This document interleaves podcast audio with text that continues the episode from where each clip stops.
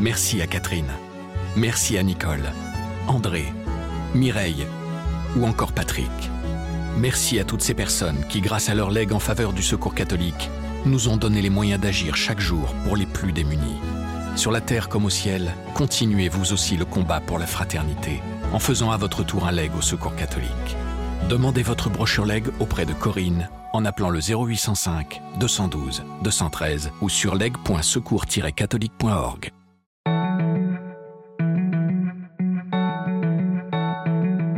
C'est vrai que la laïcité, par définition, elle a ses propres faiblesses. Mais au total, c'est un point d'équilibre de nos sociétés, en tout cas de la société démocratique républicaine occidentale.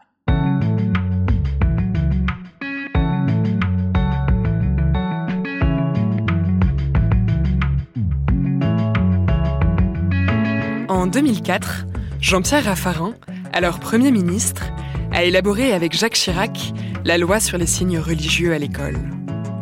Il s'agissait d'une proposition de la commission Stasi, créée pour apaiser les tensions autour du voile. Aujourd'hui, avec la loi contre les séparatismes, la laïcité est à nouveau au cœur des débats. Pour Jean-Pierre Raffarin, désormais retiré de la vie politique, il faut que toutes les religions, y compris l'islam, se plient aux principes de la République. Cependant, l'État doit garantir à chacun le droit de pouvoir suivre son chemin spirituel. Catholique pratiquant, Jean-Pierre Raffarin accorde lui-même une grande place à sa foi, qu'il vit pleinement lors de pèlerinages. Bernard Gors, journaliste à la Croix, s'est entretenu avec lui, à distance, en raison du confinement.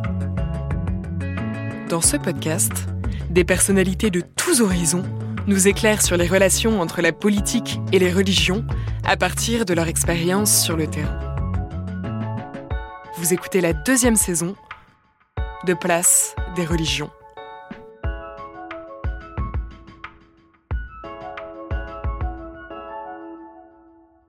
Bonjour Jean-Pierre Raffarin. Bonjour, bonjour à tous. Vous étiez en 2005 Premier ministre de Jacques Chirac quand a été adoptée la loi interdisant les signes religieux à l'école. Alors pourriez-vous, Jean-Pierre Raffarin, nous rappeler le contexte qui a amené à cette loi? Bien sûr, c'était un, sujet pour nous tous très important et parce qu'il y avait dans la société plusieurs tensions et des courants, y compris dans la majorité au Parlement, nous avions demandé une première réflexion à François Barouin. Puis ensuite, nous avons décidé de créer une euh, commission euh, sous l'autorité de Bernard Stasi. Puis enfin, nous avons fait un texte sur le voile à l'école. Et donc, après beaucoup de sédimentation, de discussion avec les milieux directement concernés, mais aussi avec la société civile. Et nous étions arrivés à un texte qui a fait consensus. Alors Jean-Pierre Raffarin, je vais, revenir avec vous sur un court extrait d'archives de l'époque où on vous entend, vous intervenez à la mosquée de Paris, où vous vous adressez aux responsables musulmans et vous abordez cette question de la loi sur les signes religieux. Nous serons intransigeants avec celles et ceux qui voudraient propager, utiliser et ces peurs et ces haines les attitudes ostentatoires, le prosélytisme symbolisé par certains voiles doit être absolument proscrit en ces lieux qui représentent l'avenir de notre pays. Mais je le dis avec amitié et confiance. Je souhaite qu'un terrain d'entente puisse être trouvé. Et ce n'est qu'en dernière extrémité, comme vous le disiez tout à l'heure, que la loi serait alors un ultime recours. On entend ces mots que vous prononcez alors, Jean-Pierre Raffarin, ultime recours. Vous étiez d'une extrême prudence. Il y avait beaucoup de retenue aussi dans votre, dans votre façon d'amener ce projet de loi. Eh bien, écoutez, c'est un bonheur de la politique de temps en temps de se trouver euh, une quinzaine d'années après et être complètement d'accord. Et je trouve que ce texte que vous venez de montrer était très bien. Je suis euh, tout à fait d'accord avec ce que disait le Premier ministre de l'époque qui, au fond, euh, est vrai qu'on devrait appeler à la conscience et que la loi ne vient simplement comme un garde-fou en espérant que chacun euh, respecte l'éthique républicaine. L'éthique républicaine, c'est que la loi de la République s'impose à toute loi religieuse. Et donc que le voile, qui n'est pas une manifestation religieuse, puisse être compris comme tel et que finalement on ait l'obligation euh, de ne pas avoir le voile à l'école que parce que euh, dans certains cas, il y a des gens qui n'acceptent pas cette éthique de responsabilité. Et, en effet, euh, nous ne sommes pas avec Jacques Chirac, c'était d'ailleurs pas le tempérament de Jacques Chirac, dans une logique guerrière. Nous sommes d'abord et avant tout dans une logique de cohésion sociale.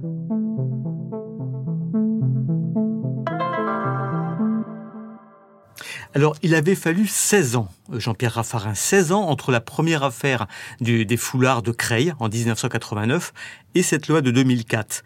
Depuis la loi de 2004, 16 ans à nouveau se sont écoulés.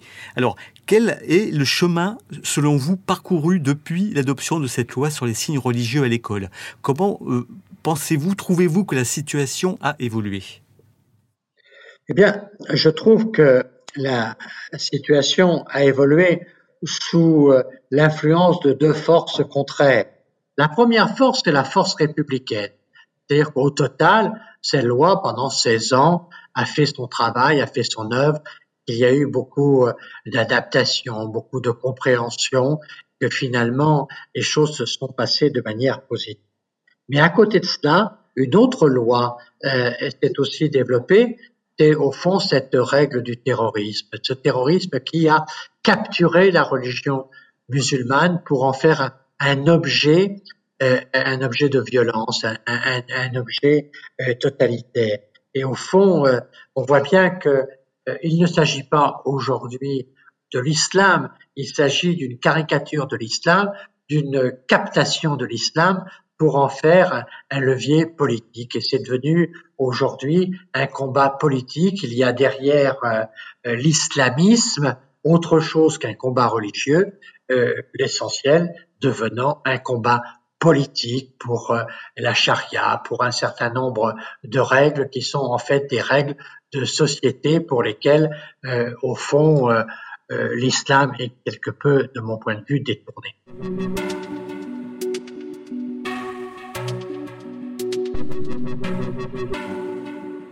Malgré le terrorisme, malgré la menace qui existe, malgré aussi ce que vous expliquez, hein, le, projet politique qui est derrière, il y a tout de même ces questions propres à la religion, ces questions qui reviennent sur le voile, sur les caricatures, sur le droit au blasphème, euh, ces questions sur la liberté de conscience, le droit de changer de religion ou pas. Est-ce que tout de même il n'y a pas un débat sur l'islam qui peine, qui a du mal à trouver sa place dans notre contexte de société libérale, occidentale et sécularisée Bien sûr qu'il y, a un problème. Euh, peut-être que naturellement, euh, l'islam n'a pas encore fait euh, sa confrontation avec les sociétés démocratiques, mais je devrais dire surtout les sociétés républicaines. Pour moi, la République est un stade supérieur au stade démocratique. Euh, la démocratie, c'est la majorité. La République, c'est après la, la, la, justice sociale, c'est quand même le principe du citoyen 1 égale 1. Et aujourd'hui, on voit bien qu'il y a euh, dans euh, le débat qui nous est proposé une forme d'inadaptation quelquefois de l'islam, en tout cas de certaines interprétations de l'islam, avec notre société. Et donc, tout comme, euh, par exemple, l'Église catholique en son temps a fait ses adaptations et a accepté la loi euh, de laïcité, il faudra que l'islam accepte un certain nombre de règles qui sont des règles du vivre ensemble, qui sont des règles de la République. Cette République, Jean-Pierre Raffarin, est laïque, affirme la Constitution. Est-ce que cette laïcité à la française, cette tradition, elle permet euh, à, l'islam de s'intégrer, de trouver sa place avec les frottements que vous évoquez nécessaires Ou est-ce qu'au contraire, elle ne tend pas parfois à crisper euh, les, termes du débat? Je ne pense pas qu'elle crispe. Je pense qu'il faut accepter la laïcité. La laïcité, naturellement, elle a euh, ces problèmes aujourd'hui par défaut, c'est-à-dire qu'elle n'est pas assez forte quand euh, euh, l'islam était d'empiéter sur la société, par exemple sur le rôle des femmes, sur un certain nombre d'éléments de, notre vie sociale qu'il faut devoir respecter. Donc quelquefois, la laïcité est insuffisante par défaut. Quelquefois, la laïcité est insuffisante par excès. Quand elle empêche, qu'elle empêche d'aller à la messe et que c'est euh, le pouvoir politique qui définit euh, la jauge pour la messe, on voit que là, la laïcité est par excès. Donc c'est vrai que la laïcité, par définition, elle a ses propres faiblesses. Mais au total, c'est un point d'équilibre de nos sociétés, en tout cas de la société démocratique républicaine occidentale.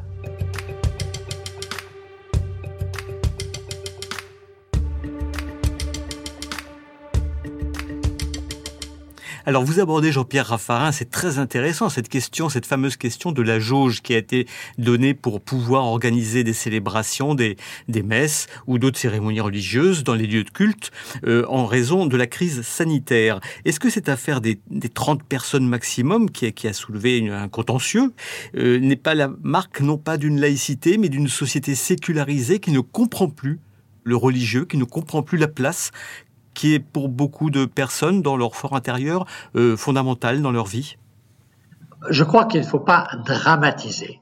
Personnellement, j'ai été assez révolté sur cette idée de, de 30 personnes à la messe. Je ne voyais pas être le 31e à la messe et qu'on me ferme la porte euh, dans mon église, dans ma paroisse, euh, catholique pratiquant, ça m'aurait beaucoup déplu que je sois le 31e. Donc je trouve que cette décision était particulièrement maladroite. Donc, euh, je pense qu'il faut accepter euh, ces, ces, difficultés et essayer de les régler. Ce qui s'est passé d'ailleurs dans la démocratie française, puisque maintenant on n'est plus à 30 personnes, mais à 30% euh, de, de, la place euh, qui est euh, disponible pour les chrétiens de pouvoir se rassembler. Donc au fond, je, je, vois bien qu'il y a eu un certain nombre d'excès, mais faisons en sorte que vraiment cette interprétation de la laïcité soit claire. La laïcité doit défendre les religions. Les religions sont utiles, y compris à la vie politique. La religion n'est pas l'adversaire de la politique. La religion, c'est ce qui peut très bien permettre euh, aux citoyens d'avoir cette dimension spirituelle qui lui est nécessaire pour certains et qui lui est utile pour tous les autres.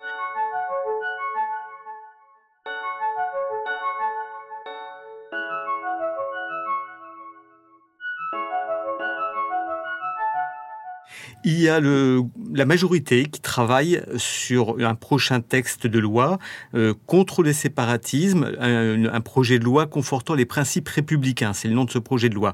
Dans ce projet de loi, l'État va renforcer son contrôle, son contrôle sur les cultes, son contrôle sur les associations, son contrôle aussi sur les écoles privées hors contrat. N'y a-t-il pas petit à petit un glissement N'assiste-t-on pas à une laïcité qui devient moins une laïcité libérale, qui était sa tradition, euh, qui glisserait vers une, une laïcité de contrôle? Peut-être qu'il y a un risque là. Et puisqu'il y a un problème, quand même, clair, qu'il faut reconnaître que l'islamisme a posé dans notre société, c'est qu'il faut que les tenants de l'islam qui n'est pas l'islamisme, que les tenants de l'islam sachent et puissent s'opposer à l'islamisme. Et donc ça, il est clair que ça demande, du point de vue de la République, un, un certain nombre d'efforts, y compris de fermeté.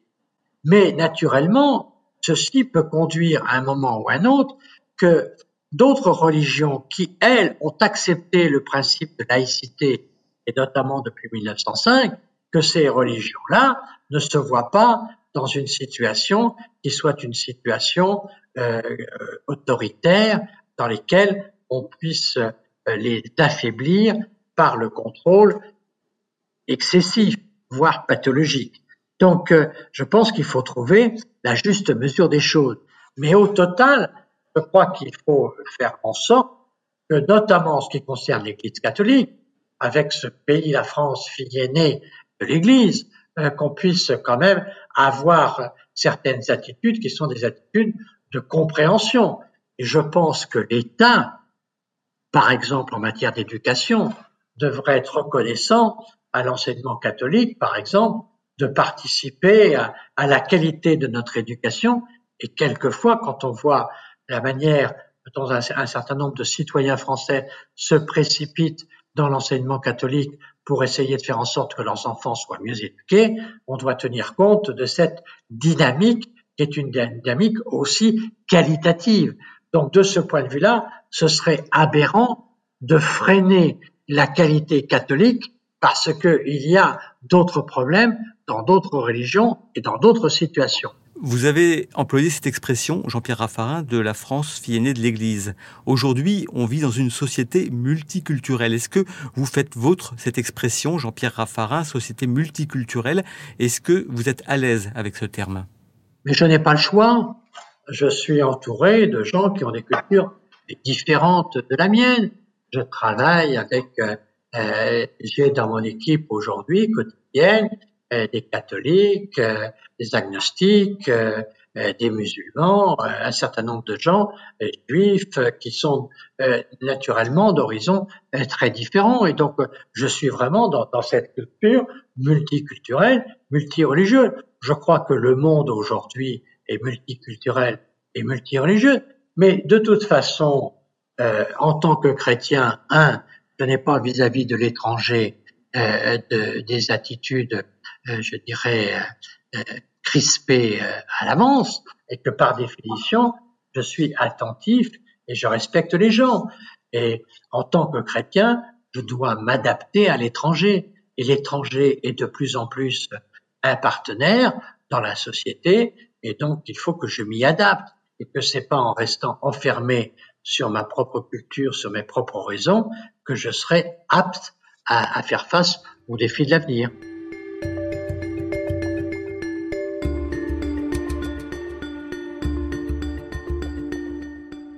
En tant que chrétien, vous répétez cette expression, Jean-Pierre Raffarin, après Matignon, en 2006, vous avez entamé un pèlerinage à Saint-Jacques-de-Compostelle par étapes pendant sept ans. Vous allez parcourir 1650 km à pied. Qu'est-ce que vous avez gardé de cette expérience, euh, j'allais dire sportive presque, mais aussi spirituelle? Bien, beaucoup, beaucoup de choses. C'est un, euh, j'ai fait ça d'abord en famille, avec des amis, un prêtre, et donc, euh, euh, nous avons fait ça de manière joyeuse et sérieuse.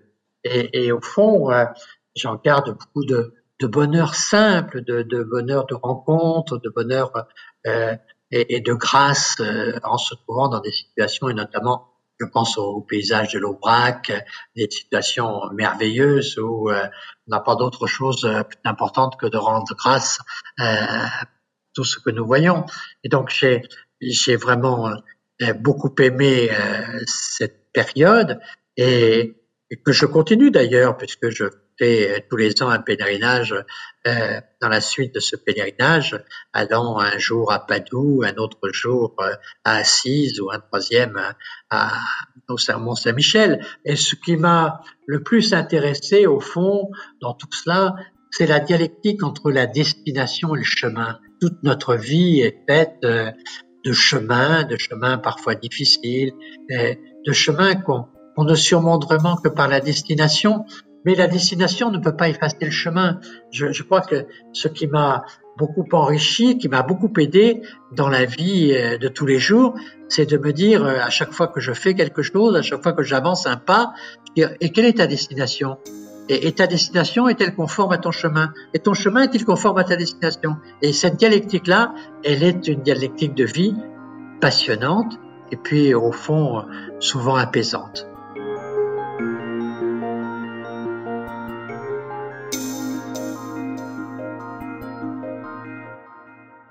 Cette respiration, cette inspiration spirituelle, est-ce que vous avez dû la mettre entre parenthèses lorsque vous étiez aux plus hautes fonctions euh, politiques euh, de, ce pays? Ou est-ce qu'il est possible aujourd'hui dans notre République d'être un homme politique inspiré par sa, par sa foi personnelle?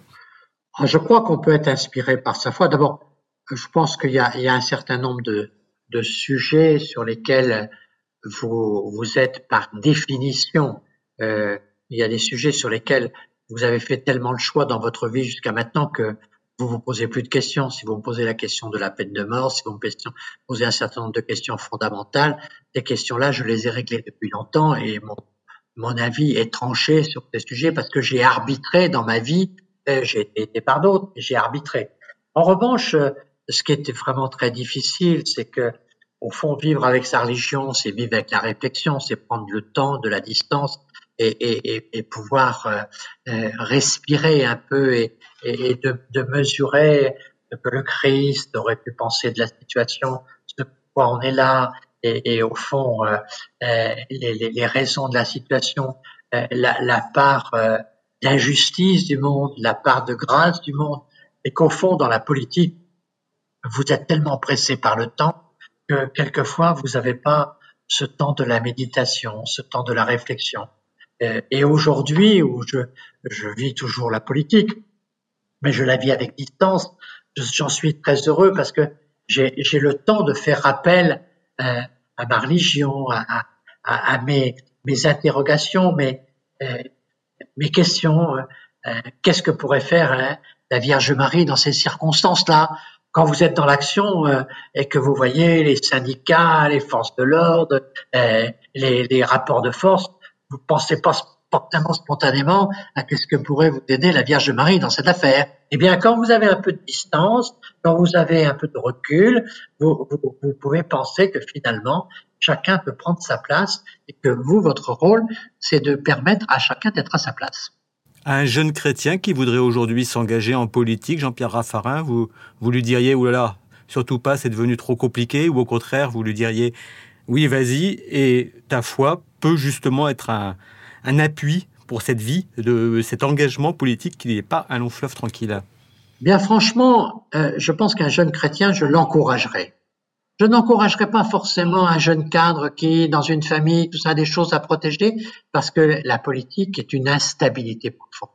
Mais un jeune chrétien qui a, qui a sa foi, qui est une sorte de rampe à laquelle il peut euh, un, un, jeune chrétien, il est plus solide qu'un autre, euh, authentiquement chrétien.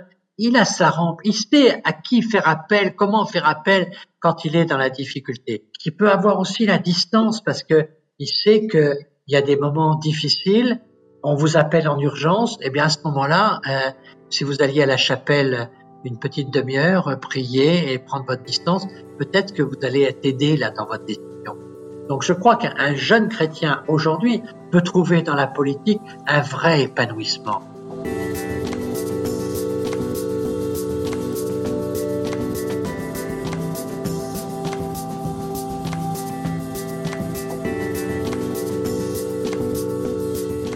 Vous venez d'écouter un épisode de la deuxième saison de Place des religions. S'il vous a intéressé, n'hésitez pas à le partager et à vous abonner à notre podcast.